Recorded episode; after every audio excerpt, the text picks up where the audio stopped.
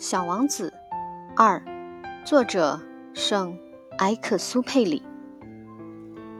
当我还只有六岁的时候，在一本描写原始森林的名叫《真实的故事》的书中，看到了一幅精彩的插画，画的是一条蟒蛇正在吞食一只大野兽，叶头上就是那幅画的母本。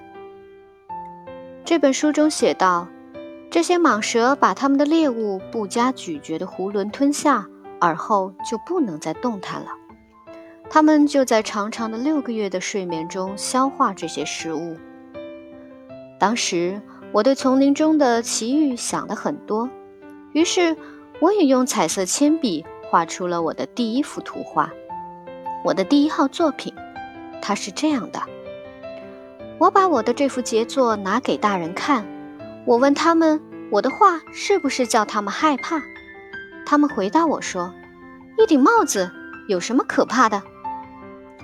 我画的不是帽子，是一条巨蟒在消化着一头大象。于是我又把巨蟒肚子里的情况画了出来，以便让大人们能够看懂。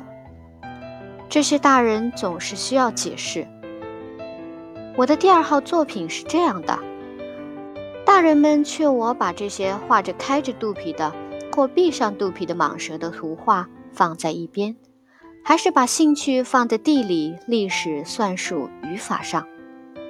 就这样，在六岁的那年，我就放弃了当画家这一美好的职业。我的第一号、第二号作品的不成功，使我泄了气。这些大人们靠他们自己什么也弄不懂。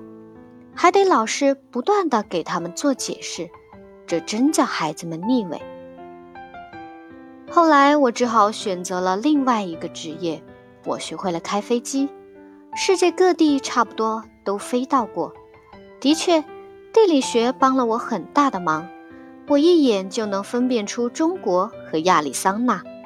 要是夜里迷失了航向，这是很有用的。这样，在我的生活中。我跟许多严肃的人有过很多的接触，我在大人们中间生活过很长时间，我仔细地观察过他们，但这并没有使我对他们的看法有多大的改变。当我遇到一个头脑看来稍微清楚的大人时，我就拿出一直保存着的我那第一号作品来测试测试他，我想知道。他是否真的有能力理解？可是得到的回答总是：“这是顶帽子。”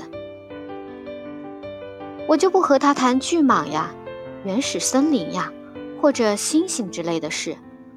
我只得迁就他们的水平，和他们谈些桥牌呀、高尔夫球呀、政治呀、领带呀这些。